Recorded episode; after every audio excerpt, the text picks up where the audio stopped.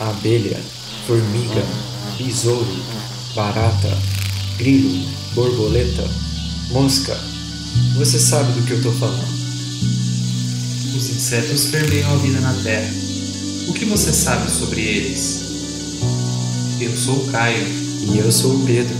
Você está escutando O zumbido do mosquito, o canto da cigarra. a pulga atrás da orelha. Você está escutando Bug o seu podcast sobre insetos.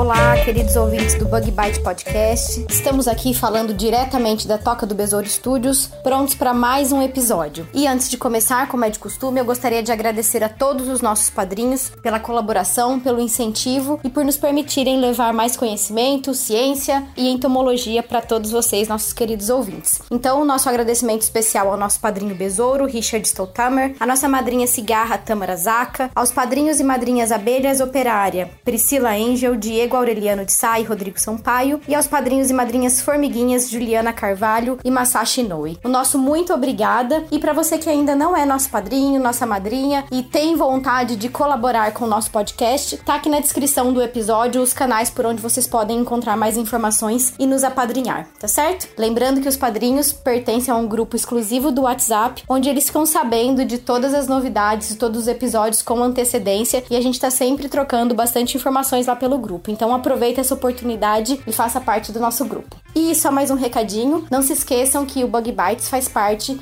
do Agrocast, a primeira rede de podcast agro do Brasil. Para vocês que têm interesse em outros temas deste assunto, né, do agro, é só procurar nas redes sociais por agrocast e vocês vão encontrar outros podcasts tão interessantes quanto o nosso. Então vamos lá, pessoal, sem mais delongas, comecemos o nosso episódio de hoje. Bom,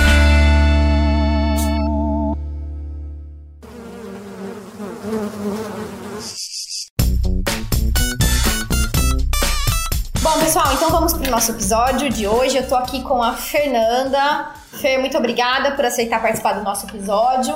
Vamos falar de um assunto que nós duas somos suspeitas, né? Que é o Telenomus podise, um parasitoide maravilhoso de ovos de percevejo. Então, pra gente começar, se apresenta pro, pros ouvintes, por favor. Primeiramente, eu gostaria de agradecer você, Gabi, o convite é, para participar desse podcast. É, meu nome é Fernanda, para quem não me conhece. Eu sou bióloga e mestre em agroecossistemas pela Universidade Tecnológica Federal do Paraná. E atualmente sou doutoranda no programa de pós-graduação em agronomia da UEL, é, na Universidade Estadual de Londrina. E aqui no doutorado, então eu tô trabalhando com o Telenomus podise. E na minha pesquisa eu trabalho desde a criação dele, então controle de qualidade da criação do Telenomus podise, é, a logística toda do transporte e a liberação deste inseto a campo. Na verdade, você estuda quase É. tudo que é preciso, né, Fer? todos os gargalos. Todos os gargalos, exatamente. Só é, alguns episódios atrás, eu acho que uns quatro ou cinco, a gente falou com a Ana, né, com a Sim. doutora Ana Queiroz, sobre Telenomus remus. Sim. O Telenomus remus, a gente fala telenomus, parece que é tudo igual, né? Mas qual que é a diferença, então, do Telenomus remus para o Telenomus podise? Então, como a Ana falou pra vocês em alguns episódios passados, o Telenomus remus, ele é parasitoide de ovos de lagarto. E o Telenomus podise, ele é parasitoide de ovos de percevejo. Acho que essa, essa é a maior diferença, diferença. pra gente saber qual, qual recomendar, né, no momento do controle do inseto. Sim, porque até fisicamente eles são meio parecidos, parecidos, né? O tamanho, a Uhum. coloração, então acho que essa questão do alvo é muito importante. Exatamente. Telenomus remus para lepidóptero e o Telenomus podise para hemíptera, Isso. pentatômide, na verdade, né? Isso. Então vamos começar já a falar um pouquinho dele. Já que a gente falou dessa questão do alvo, como que é essa biologia dele? Ele, a gente fala que ele é um controlador, um para- um parasitoide controlador de pragas, mas como é que ele efetua esse controle? Então, é, as fêmeas, no momento que elas encontram os ovos, elas é, escolhem os ovos que elas querem parasitar. E no momento que ela escolhe esse ovo, ela vai in- inserir seu ovo opositor dentro do ovo do percevejo. E aí, o que, que vai acontecer? O parasitoide ele vai passar pelo processo de ovo, larva e pupa dentro do ovo do percevejo, vai interromper então o ciclo do percevejo, e aí o, o adulto vai se desenvolver e vai emergir do do percevejo um novo Um parasitoide, parasitoide. para continuar o ciclo sucessivamente. Legal. Então, o percevejo é o hospedeiro Exatamente. desse parasitoide. E qual percevejo ele, ele, ele tem preferência? O que, que ele gosta de, de parasitar? O Telenomus podis, ele parasita ovos de pentatomídeos em geral, mas o seu principal hospedeiro é o, é os quistozeros, que é o percevejo marrom da soja, e de maior importância também agrícola na soja pra gente, né? Sim. Na verdade, poderia ter falado isso antes, mas quando a gente fala em controle biológico, no caso, o próprio Telenomus podise, ele é um parasitoide nativo, né? Sim. Então, é, ele pode acontecer de forma natural. Isso. Mas ele também pode ser aplicado, que a gente entraria no controle biológico aumentativo. Uhum. Explica para o nosso ouvinte, por favor, o que, que é o controle biológico natural e o que, que é o aumentativo, no caso. Tá, então o controle biológico natural é aquele que está acontecendo lá no, no campo sem nenhuma interferência humana. O parasitoide, ele, ele vive lá, ele continua seu ciclo lá, suas gerações, e ele vai controlar os insetos que estão presentes lá no campo. Já o controle biológico aumentativo, a gente precisa de uma criação massal em laboratório, então a gente cria esses insetos no laboratório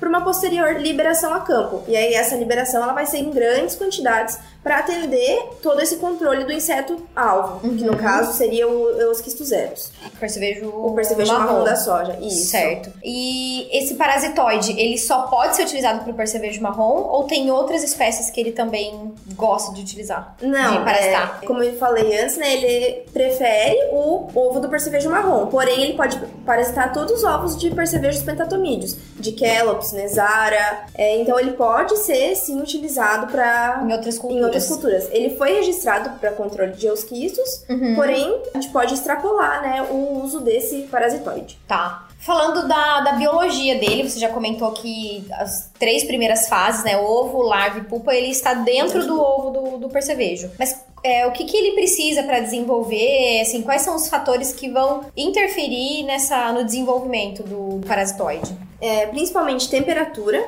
Então a gente sabe que baixas temperaturas ou altas temperaturas vão interferir no seu desenvolvimento. E a umidade também é um fator primordial assim no seu desenvolvimento. E se a gente baixar muito a temperatura, temperaturas é, ah, de 10, 15 até 20 graus, o desenvolvimento Prejudica. vai ser prejudicado. Ou ele não vai nem emergir, ou o seu ciclo vai ser bem mais demorado. Ou aumentando a temperatura também. Podem ocorrer deformações ali na formação do parasitoide e o ciclo dele vai ser mais rápido. Mas não necessariamente vai ser melhor o fato dele ser um ciclo mais rápido. Pode ser que Pode causar o- algum problema lá na frente. Isso, exatamente. Uhum. Então, o principal é, a temperatura. e umidade. Isso. E tem interferência de luz para esse parasitoide? Ah, se ficar no escuro ou. Na criação massal, a gente sempre cria eles com 14 horas de luz e 10 horas de escuro. Certo. Eu não sei se pro desenvolvimento do parasitoide dentro do ovo em si vai ter alguma interferência. A gente Talvez sabe que não, na né? reprodução dos insetos eles precisam dessa diferença de luz. Uhum. Mas para Pro desenvolvimento desenvolvimento. dentro do ovo, eu não sei se é um fator que vai interferir. Uhum. Ah, Eu acredito acredito que que não. não. É, acredito que não também. Então, você falou de criação massal, né? Como é que acontece a criação desse parasitoide? A gente sabe, né? Até como quando a gente falou com a Ana sobre o Telenomus remus, ela comentou que uma das grandes dificuldades era justamente ter a criação do hospedeiro, que no caso é um lepidóptero, né? E também a criação do parasitoide. Que a criação do parasitoide em si não é um grande problema. Não. O problema maior tá do hospedeiro. Isso. Como é que é essa dinâmica para o Telenomus podise? Como você falou, Gabi, então a gente precisa de duas criações para ter o parasitoide em si. Então a gente precisa da criação do hospedeiro, que no caso, geralmente as criações são com os quistozeros, e a criação do telenomus em si, do parasitoide. Então a gente vai realizar manutenções do percevejo. Primeiramente vai coletar ele a campo, né, para começar essa criação. E aí três vezes por semana a gente realiza a manutenção e faz a coleta dos ovos.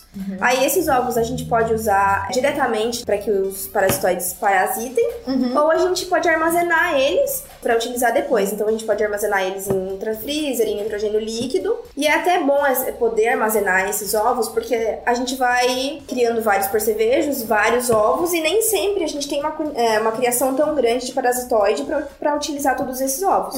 Então a gente armazena os ovos e aí, conforme for a necessidade, a gente vai colocando esses ovos então para os parasitoides. Parasitoides. Acho que isso é uma grande diferença até em relação ao Telenomus remus, né? Sim. Porque do remus a gente não consegue armazenar o Não, ovo, né? é. E do percevejo a gente consegue aí por vários meses, né? Exatamente. E aí, E aí- posteriormente usa. Exatamente. Aí, para aumentar a criação do parasitoide, então a gente sempre oferece ovos. Ele completa o ciclo dele lá dentro do ovo, o adulto emerge, as fêmeas e os machos copulam. E assim sucessivamente, para ir aumentando a criação. Certo. Então precisa do ovo do hospedeiro para ter o O parasitoide. parasitoide. E aí você consegue fazer a criação basal. Exatamente. Tá. Você falou de cópula, Fer. O que, que é cópula? A gente sabe, né, que tem interferência. Sim. Qual que é essa interferência aí na, nessa questão? Ah, o parasitoide que copula, que não copula, o que que acontece? A gente sabe que é, se a fêmea e o macho copularem, a fêmea ela vai parasitar tanto o macho quanto a fêmea. Ela vai parasitar os dois. Porém, se não ocorre essa cópula, a fêmea ela vai parasitar apenas machos. E para nós não é interessante ter apenas machos. A gente precisa dos machos para ocorrer essa cópula, para continuar o ciclo. Porém, ter apenas machos não é nem um pouco interessante pra gente, pra, justamente por isso, né, para não continuar o ciclo. Então, se não ocorre a cópula, as fêmeas elas vão parasitar só machos e aí lá no campo não vai continuar. Não tem Não tem a próxima geração. Sim, se é só fêmea que parasita, a gente tem só macho na geração, Exatamente. fica complicado. entendi. Exatamente. Bacana. É, Fer, falando agora da questão desses parasitoides, a gente sabe que é uma coisa nova, relativamente nova, né? O parasitoide para uso comercial, Telenonspodise, foi liberado, foi registrado o ano passado, 2019, né? É, foi. Foi em, em setembro saiu a especificação de referência, em dezembro saiu o registro. Tá. Explica pra gente rapidinho o que que é essa especificação de referência e o que que é o registro. Tá. Então a especificação de referência eles lançaram dizendo quantos ovos parasitados a gente teria que liberar por hectare. E aí na especificação de referência eles dizem que são 6.500 ovos parasitados em um hectare. E aí a gente extrapola isso pro número de hectares que a gente precisar liberar. Controlar. Uhum. E aí o registro, ele saiu então por uma empresa, né? Uma empresa que possui esse registro do Telenomus Podise. E para que esse registro tenha saído, de fato, precisaram vários testes, desde laboratório para verificar a capacidade de parasitismo, a biologia desse inseto, e até a campo para verificar a eficiência Eficiência. deste a campo. Uhum. Então a gente tem o registro do parasitoide agora por uma empresa. Tá. Até essa questão da, da especificação e todos esses testes que saem, né? É até interessante falar isso, que é o mesmo processo dos biológicos, a gente também tem pros químicos, né? Exatamente. Então você tem que ver se, ah, se eu liberar X, ele vai conseguir controlar. Uhum. É, eu, eu vou fazer a liberação de adulto, vou fazer a aplicação de pulpa, como é que é isso, né? Então, só pra, pra contextualizar pro nosso ouvinte, todos es- esses caminhos, essas pesquisas devem ser feitos, né? Sim. Tanto para químicos quanto para biológicos. E isso é o que mais demora para ser feito Sim. e pra gente poder, de fato, ter ali a especificação. E aí, a partir do momento que tem a especificação, as empresas podem pedir, né, solicitar o registro. Registro, tem toda a documentação também para ser cumprida. E a partir do momento que esse registro é concedido, pode-se fazer a comercialização. Comercialização, isso. E uma coisa que eu esqueci de falar sobre a especificação de referência é que, por exemplo, para os químicos, a gente sabe que tem um nível de controle, né? Uhum. Já pro parasitoide, o nível de controle, não sei se eu posso falar assim, mas é quando você observar os primeiros adultos De perceber. de percevejo na soja, então você vai fazer a liberação dos parasitoides. Isso. Isso até é a, a próxima pergunta que eu ia fazer. A gente, é, tá, a gente já sabe lá, fez a criação do parasitoide, a gente consegue armazenar o ovo do percevejo, tem as condições próprias ali no laboratório para fazer o parasitismo. E aí, essa- esses parasitoides, ou no- na fase de pupa, geralmente, né? Sim. Na fase de pupa, vão para campo. Isso. Então, o momento para fazer essa liberação, essa aplicação, hoje é esse, quando você tem os, os percevejos. Isso. A partir do momento que você está fazendo todo o monitoramento, você vai verificar a presença dos primeiros adultos. E aí é nesse momento que você tem que fazer a liberação. Porque provavelmente logo esses adultos vão estar ovopositando e você precisa controlar ainda na fase de ovo. Porque não adianta você é, esses ovos já terem eclodido e aí você vai perder o teu Sim. esse sim. momento de controle mesmo. Sim.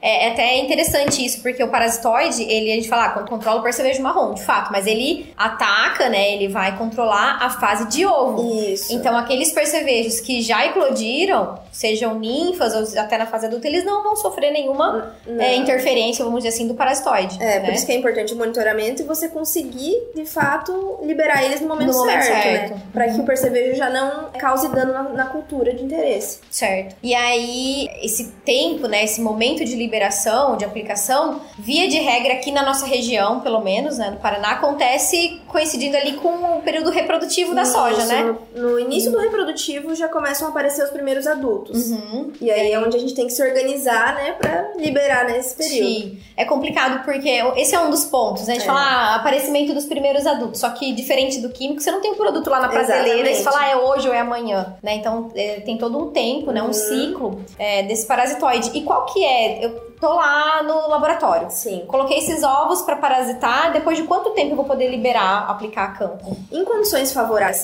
a gente então deixa o parasitoide a 25 graus, é, umidade relativa de 70% e fotoperíodo de 14 horas de luz e 10 horas de escuro. Certo. Nessas condições ideais, ele demora de 12 a 14 dias. Tem esse intervalinho, né? Esse intervalinho, mas de- a partir de 12 dias eles já começam a emergir, então, pra você liberar. E tem aquela. Eu me lembrei agora, o macho geralmente emerge, antes, né? Isso.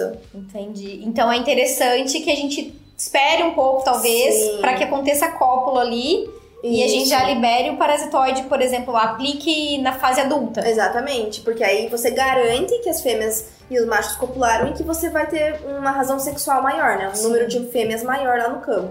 Razão sexual, pessoal, é essa, esse percentual, né? De Isso. machos e de fêmeas. E é sempre interessante que seja acima de 0,5, né? Então, Isso. mais de 50% O mínimo é 50%, né? de fêmeas. Isso. É, então, o, o ideal aí a gente poderia falar, sei lá, em 80%? 70, 80% eu acho que é um número bom, porque essa- esse número de fêmeas elas conseguem atingir uma grande área, né? E Uhum. controlar vários ovos. Legal. Então tá, considerei lá que teve o parasitismo, 14 dias depois, 12 a 14 dias, eu apliquei esse parasitoide a campo. Isso. Ali no campo, como é que ele encontra o ovo e assim, ele vai fazer o parasitismo em qualquer ovo? Ele escolhe esse ovo do percevejo? Como é que ele faz? Um fator muito importante que eu acredito é que a gente tem dois tipos de liberação: liberação de adulto e liberação de pulpa. Uhum. Se a gente liberar a pupa, então a gente vai ter que esperar essa pupa emergir, os machos e as fêmeas copularem, e aí eles vão procurar alimento também, e aí eles vão em busca dos ovos. Certo. As fêmeas, no caso, vão em busca dos ovos. As fêmeas, elas possuem capacidade, através das antenas, de reconhecer se esse ovo é mais novo ou esse ovo é mais velho. Uhum. Porque a gente pode ter tanto ovo de um dia quanto ovo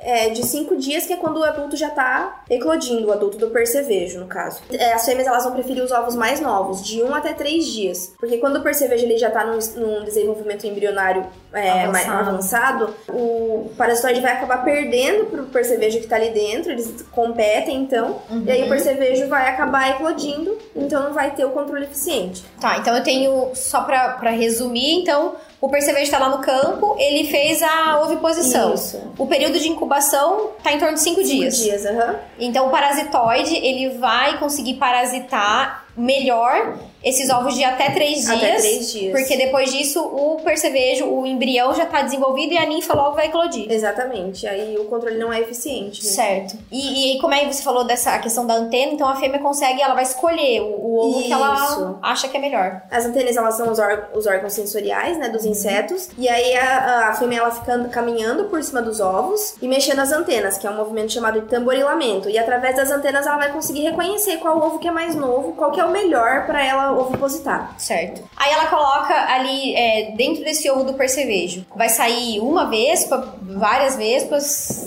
Vai sair uma vespa. Aham. Então, uma fêmea vai parasitar um ovo e ela faz uma marcação no ovo, uma marcação química. É, provavelmente ela libera alguma substância. E aí a próxima fêmea vai chegar ali e ela vai perceber que esse ovo já tá Já tá parasitado. parasitado. Uhum. E vai para os próximos ovos. Então, uma fêmea para- vai parasitar só um ovo. Um ovo. Isso. Porque, é, é, Não falando que ela de vai parasitar. parasitar só um ovo, né? Ela Ela vários. coloca um ovo dela dentro, Dentro de um ovo do percevejo. percevejo, isso. Entendi. Porque tem outras espécies que, que podem sair mais parasitoides, né? Tem a Sim. poliembrionia, enfim, Isso. aí que saem mais parasitoides por ovo. Mas então, o Telenomos codise, a fêmea vai colocar um ovo dentro de um ovo, Dentro do, de um percevejo percevejo. e vai sair uma nova vespa. Isso. E, e você sabe quantos ovos ela vai conseguir parasitar? Uma média, assim, de, de ovos. Então, é, nos testes assim realizados em laboratório, Uhum. é, a gente verifica que até uns 10 dias, por exemplo, a fêmea parasita de uns 15 ovos por dia, 20 ovos. Mas isso porque a gente coloca 40 ovos, 50 ovos, a gente limita, né? Uhum. Mas o que a gente verifica em laboratório é que ela É de é, 20 10, ovos 15 dia. ovos, é, até 20, até 20 ovos por dia.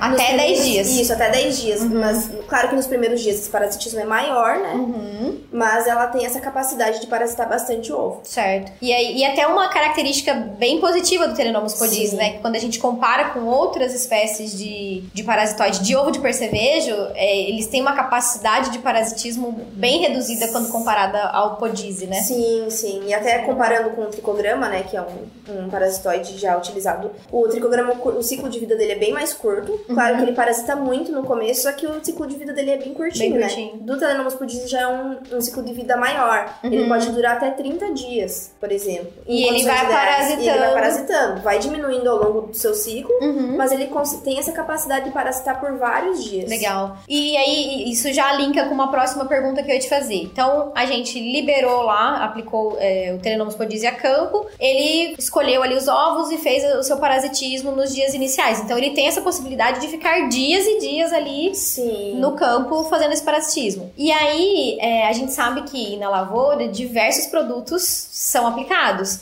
E a gente sabe que os, os insetos, de forma geral, têm uma sensibilidade a muitos desses produtos, né? Sim. Como é que fica essa situação do Telenomus podise? Tem algum produto que eu possa usar, é, aplicar depois que eu libero ele? Como é que é essa questão? Porque no, no seu trabalho você também faz seletividade, não é? Sim. Então, na sua tese, né? Sim, sim. Como é que fica essa questão da seletividade? Eu acredito que é, no momento que você decide que você vai usar o Telenomus, ao mesmo tempo você tem que já decidir quais os outros produ- produtos que você vai utilizar, pra não ocorrer esse problema de toxicidade aos parasitoides. Os inseticidas reguladores de crescimento, eles são conhecidos por serem mais seletivos aos parasitoides. Então eu acho que, por exemplo, ah, você tem o percevejo e tem a lagarta. Você vai liberar o Telenomus pra controlar os percevejos e você vai controlar, vai o- utilizar um o- químico para as lagartas. Então, se você escolher esses reguladores de crescimento, provavelmente você não vai é, matar os O parasitoides. Então, você não vai impedir né, que ele realize o parasitismo. Certo. Eu gosto bastante dessa situação porque muita gente acha assim: ah, fala em controle biológico, tem que usar só biológico. É, exatamente. Ou, ah, quando eu uso químico, eu não posso usar. Então, dá muito bem pra gente, Sim, né, integrar essas ferramentas. A gente sempre fala tanto de MIP. Exatamente. E aí a gente tem uma, uma integração bem interessante de químico com biológico. Sim. E que um não atrapalha o outro. É, Né? desde que a gente saiba o modo de ação dos dois, como que eles vão é, interagir no campo, a gente pode utilizar com certeza. Sim, muito legal. E o, o que hoje é recomendado no sentido de, de aplicações, né, de liberação? É, faço uma só. Você comentou que a primeira tem que ser no aparecimento. Ah, aí você viu a presença dos primeiros adultos, você vai fazer a primeira liberação. Aí uma semana depois, mais ou menos, você vai lá no campo, você vai fazer o monitoramento de novo. Você vai ver quantos percevejos tem por quando de batida, vai até verificar a, a questão dos ovos, se os ovos estão parasitados. E aí com 15 dias de diferença da primeira liberação, você faz mais uma liberação. E aí, consequentemente, você vai ter que fazer todo o monitoramento para decidir se você vai fazer uma terceira liberação, uma quarta liberação. Uhum. Mas de duas a quatro, dependendo do nível de, infestação de infestação do percevejo. Legal. E, e Fer, o que, que te chama mais atenção assim no Telenomus podise? Por que, que você trabalha com ele, né? Eu trabalhei com ele também no Sim. doutorado e assim, eu acho ele um parasitoide sensacional. Sim. O que, que mais te chama atenção nele? É, eu gosto muito de trabalhar com telenomus. Na verdade, eu gosto de trabalhar no, com controle biológico em geral, insetos em geral, mas o telenomus, é, o fato dele ser tão eficiente a campo e controlar o inseto antes desse inseto causar o dano. Eu acho que isso é um fator muito importante. Uhum. Porque, ah, às vezes a gente vai, né, vai liberar ele, você não vai ver de fato o teu inseto morto, digamos assim. Mas lá na frente você vai ver que teve um resultado, porque um resultado principalmente econômico, porque o, o percevejo não, não, Não picou causou, o grão, não causou aquele dano econômico. Então eu acho que isso é, é muito legal. E isso que você falou é muito interessante, porque, de fato, né, quando você ali aplica um produto, mesmo que seja biológico ou um químico, mas que tenha uma ação ali é, visual, Visual. né, é diferente. Você vê lá, às vezes, um inseto morto pelo químico, um inseto fungado pelo Sim. fungo. Mas o parasitoide, ele vai no ovo, né, no Exatamente. caso. Então você não vai ver, na verdade, o que você vê é uma diminuição da densidade populacional, Isso. né? Você até pode ver os ovos parasitados, só que é difícil você ficar lá procurando o ovo. Sim. Ou até mesmo o parasitoide já emergiu, então você não vai ver. Mas na, na flutuação populacional, né, você vai ver aqui Uhum. exa- que ele fez mesmo. Controle. Legal. E pra gente finalizar, a gente falou da criação e da eficiência ou efetividade dele a campo. Como é que eu posso levar esses parasitoides para o campo, né? A gente já falou em episódios anteriores aqui de liberação por drones de, de outros parasitoides. O Telenomus podisi hoje, ele pode ser liberado por drone, ele pode ser liberado de outras formas, como é que ele está sendo utilizado? O Telenomus podisi, nessa questão de liberação, ele é um inseto bem é, maleável, assim, e fácil uhum. de, de liberar. A gente pode liberar tanto manualmente, colado em cartelas, ou em cápsulas, ou ovo solto. Uhum. Pode, a gente pode liberar em drones, pensando numa área maior, né? Então, é, liberar ele em cápsulas nos drones, ou ele em cápsulas, é, ou ele o ovo, solto, solto, no drone. Uhum. E também tem a questão de liberar ele nas cápsulas já adulto. Então, você coloca os ovos dentro das cápsulas, espera eles emergirem e libera já adulto. Então, não vai ter ah, aquela questão dele procurar ter alimento, ou ele já vai estar mais seguro ali dentro. Você uhum. garante que ele vai estar mesmo lá no campo, né? Sim. Porque em relação ao ovo solto tem a questão de predação. Então, outros insetos. E até alguns fatores ambientais né? também Sim, que podem chuva, interferir, né? principalmente chuva. Uhum. Né? Legal. Então, existe a possibilidade, sim, dá pra liberar sim. uma área menor, você libera manualmente, sei e lá. A gente sabe que várias pessoas estão liberando em drone, né? E tem sido efetivo. Sim. Então, eu acho que é uma ferramenta muito viável. Legal. Muito bom. E o que, que você quer deixar de recado aí pra, pra quem tá ouvindo a gente? É, sei lá, que queira trabalhar com parasitoide ou que queira usar o parasitoide? Eu acho que é uma ferramenta muito viável, então é, a gente tem muito a pesquisar ainda, claro que sem o registro, mas várias pesquisas ainda têm que ser realizadas em relação ao transporte desse parasitoide. Então, quem se interessa nessa área da entomologia, eu acho que é um inseto muito legal de trabalhar e é um inseto do futuro, né, digamos, que eu acho que daqui para frente ele vai ser muito utilizado. Então, tem uma, uma perspectiva grande de uso, então eu acho muito legal se, se quiserem trabalhar.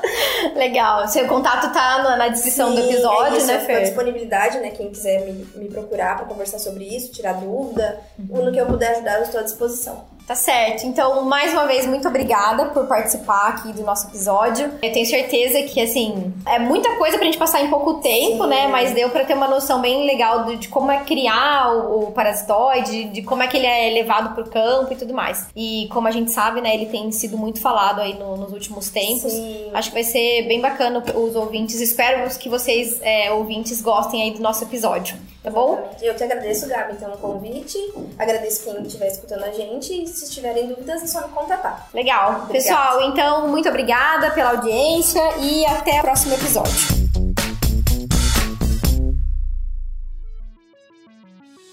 O Bug Bites é um projeto de divulgação científica relacionado aos insetos e à entomologia. Nosso conteúdo é produzido por especialistas da área e de acesso gratuito nas mais diferentes plataformas. O apoio de nossos ouvintes é muito importante. Se você gosta do nosso conteúdo, considere apoiar esse projeto. A partir de R$ reais mensais, você pode apoiar o Bug Bites na plataforma Padrim. O link está na descrição do episódio.